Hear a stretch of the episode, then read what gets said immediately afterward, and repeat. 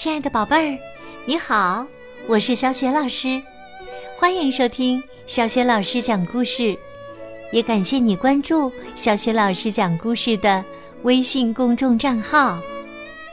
下面呢，小雪老师给你讲的绘本故事名字叫《最棒的饲料》，选自中国少年儿童出版社出版的《开心的米粒茉莉》系列绘本。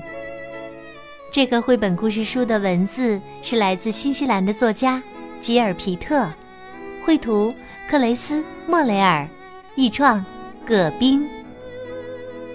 好啦，有趣的故事开始啦！最棒的饲料，农夫好家迪是个动物专家，他对动物的早餐特别讲究。米莉说：“我们应该向他请教一下，看看各种动物都爱吃什么。”茉莉说：“这样我们也能成为动物专家。”他们来到好家迪的农场，看到了好家迪为黑马和白马准备的食物。米莉说。最爱吃的食物是大麦。茉莉说：“还有燕麦。”他们看到了好家迪为公鸡、母鸡和鸭子准备的食物。米莉说：“鸡爱吃小米和玉米粒儿。”茉莉说：“鸭子爱吃含有小虾的饲料。”他们看见好家迪为绵羊准备的食物。米莉说：“绵羊爱吃车轴草。”茉莉说：“而且是晒干的车轴草。”好家迪刚把一把豌豆苗放到地上，奶牛立刻大吃起来。米莉和茉莉一起喊道。奶牛最爱吃的是豌豆苗。他们看见黄狗和黑狗大嚼特嚼肉骨头，米莉和茉莉一起喊道：“狗最爱吃肉骨头。”一天呐，好家弟要出门他问米莉和茉莉：“你们能帮我喂农场里的小动物吗？”米莉说。没问题，我们知道他们爱吃什么。茉莉也说：“我们也算半个动物专家呢。”好家弟还有些不放心，他把所有的饲料都准备好，并做了标记。他告诉米莉和茉莉：“一定要按照这些标记给他们送食物，记住了吗？”米莉和茉莉一起说：“记住啦！”好家迪一离开，米莉和茉莉便忙碌起来。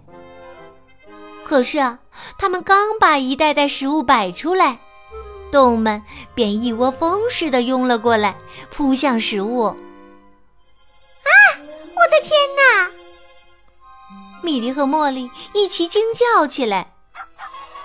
装食物的袋子被撞翻了，所有的食物都散落在地上，被动物们跑来跑去的踩踏着。米莉和茉莉一起皱着眉头说：“哎呀，这可怎么办呢？”米莉说：“我们最好把食物重新分开。”茉莉说。可是重新分开很困难。更糟糕的是啊，黑狗和黄狗为了找到它们爱吃的肉骨头，把食物翻得更乱了。各种食物乱糟糟的混在一起，再也没法分开了。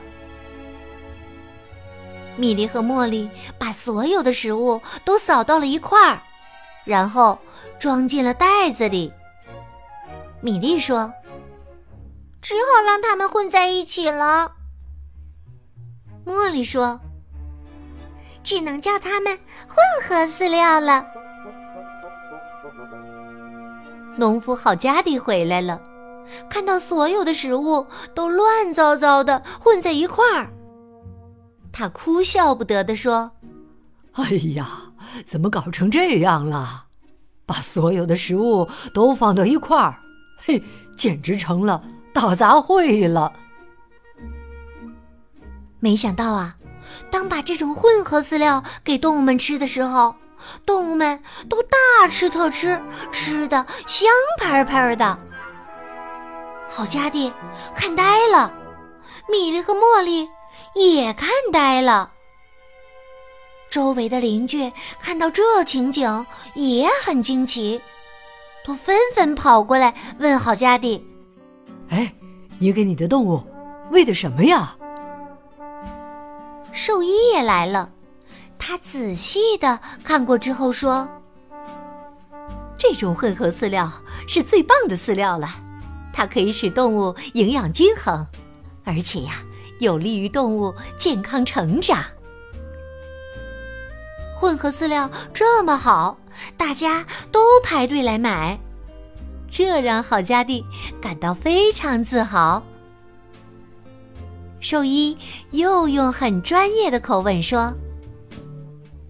这些混合饲料明显是经过细心称量进行配制的，配制的人很有学问呐。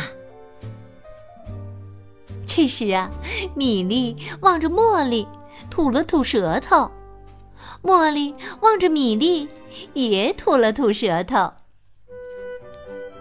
兽医问好家弟：“你能告诉我这些饲料的配方吗？我特别想知道。”好家弟结结巴巴地说：“呃，这这个嘛。”兽医说：“我可以出钱买这个配方。”米莉说：“配方是不能卖的。”茉莉也说：“再说我们也也也不能卖呀。”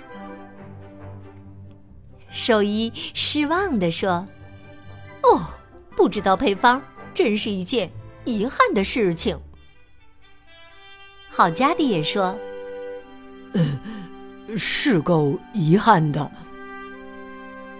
米莉和茉莉得意的笑了起来。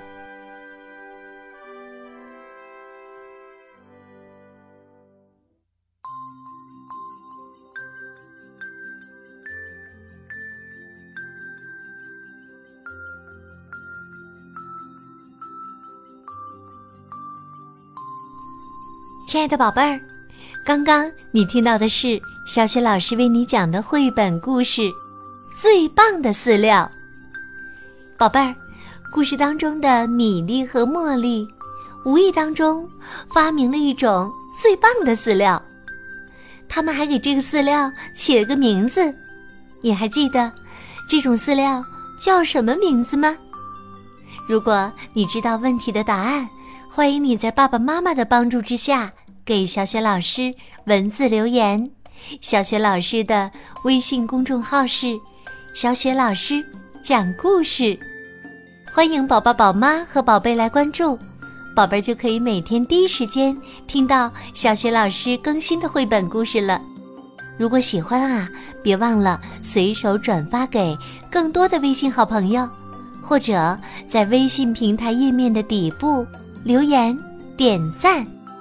小雪老师的个人微信号也在微信平台的页面当中，欢迎你添加我为微信好朋友，更方便的参与小学老师组织的有关绘本的推荐和阅读活动。好啦，我们还是微信上见。